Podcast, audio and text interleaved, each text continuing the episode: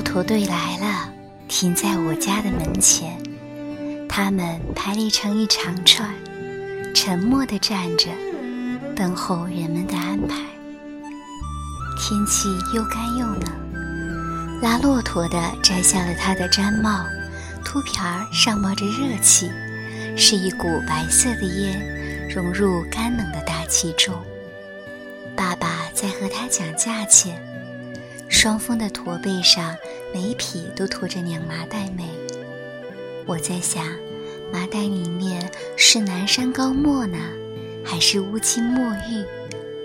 我常常看见顺城街煤站的白墙上写着这样几个大黑字。但是拉骆驼的说，他们从门头沟来，他们和骆驼是一步一步走来的。另外一个拉骆驼的在招呼骆驼们吃草料，他们把前脚一屈，屁股一撅，就跪了下来。爸爸已经和他们讲好价钱了，人在献煤，骆驼在吃草。我站在骆驼的面前，看他们吃草料咀嚼的样子，那样稠的脸，那样长的牙，那样安静的态度。咀嚼的时候，上牙和下牙交错地互来磨去，大鼻孔里冒着热气，白沫子沾满在胡须上。我看得呆了，自己的牙齿也动了起来。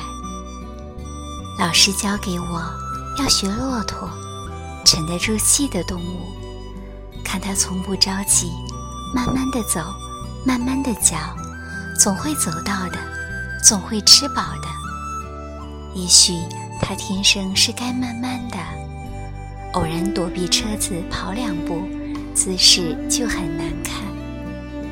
骆驼队伍过来时，你会知道，打头的那一匹，长脖子底下总系着一个铃铛，走起来当当当的响。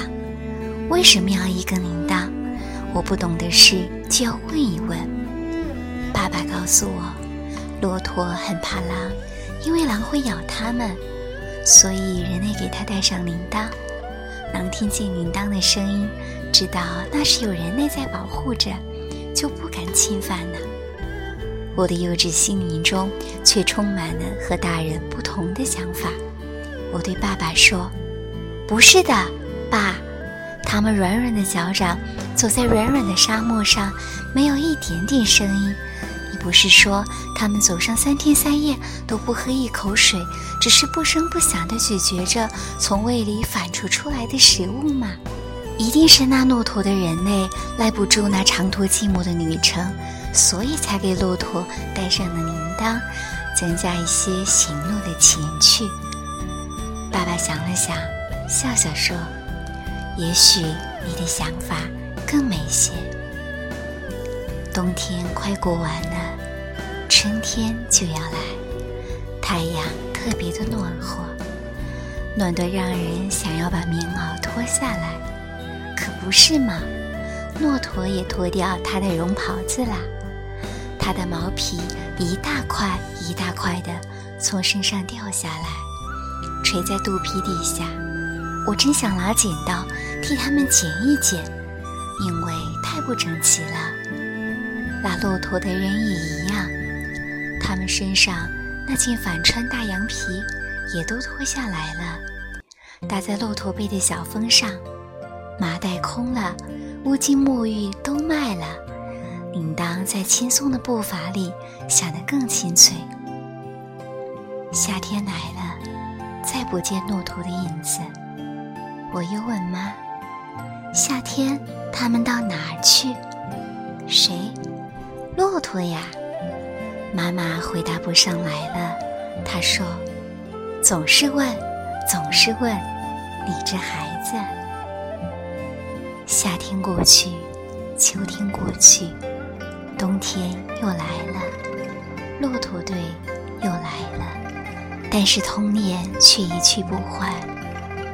东阳底下学骆驼解决的傻事，我也不会再做了。可是，我是多么想念童年住在北京城南的那些景色和人物啊，我对自己说：“把它们写下来吧，让实际的童年过去，心灵的童年永存下来。”就这样，我写了一本《城南旧事》。我默默的想，慢慢的写，看见东阳下的骆驼队走过来，听见缓慢悦耳的铃声。童年，重临于我的心头。